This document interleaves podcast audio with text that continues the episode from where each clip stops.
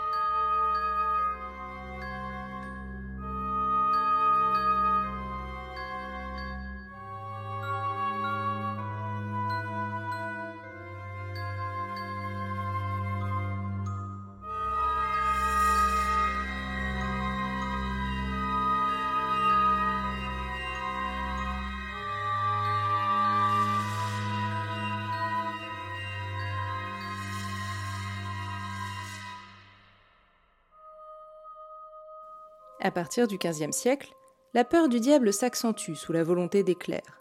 En effet, tant que le diable ne fait pas vraiment peur, l'autorité de l'Église est plus faible. C'est à partir de cette époque que l'on voit apparaître des représentations des enfers bien plus angoissantes que notre diable du tarot de Marseille. À partir des XVIe et XVIIe siècles, le diable prend une autre dimension. On considère non seulement qu'il est présent dans le corps des humains, par exemple en apposant sa marque sur le corps des sorcières ou bien en possédant ses victimes, mais aussi qu'il est en train de gagner la bataille, d'où la christianisation massive et dans la violence des peuples autochtones d'Amérique latine qui n'avaient rien demandé à personne. À cette époque, on le soupçonne d'être partout. Vous respirez mal la nuit, c'est lui qui s'est assis sur votre poitrine. Votre vache est malade, c'est de son fait. Bref, à l'époque, presque tout peut s'expliquer par son intervention. En France, l'édit royal de 1682, qui met un terme à la chasse aux sorcières, amorce la fin de cette période de peur du diable. Au XVIIIe siècle, il devient surtout une figure littéraire d'œuvres fantastiques qui remettent en cause son existence. À la fin du XVIIIe et au début du XIXe siècle, le mouvement romantique prend son essor. Le diable devient alors un héros, un beau jeune homme tourmenté, animé par des idéaux de révolte. Enfin, ce que je vous dis là, c'est valable pour l'Europe. Aux États-Unis, les représentations du diable sont restées proches de la vision des XVIe et XVIIe siècles, celui d'un prince des ténèbres terrifiant, incarnation du mal absolu et présent parmi nous. Sans doute la culture états-unienne est-elle encore marquée par les croyances puritaines de cette époque qui ont mené au tristement connu procès des sorcières de Salem. Il n'y a qu'à voir le film The Witch, sorti en 2015 pour s'en convaincre.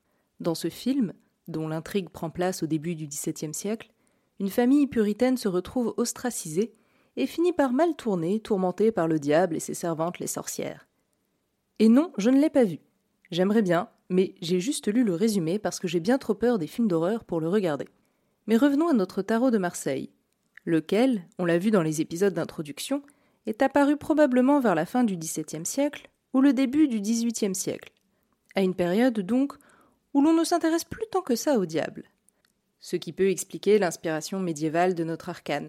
Puisque le diable ne fait plus vraiment peur, on en revient aux anciennes représentations.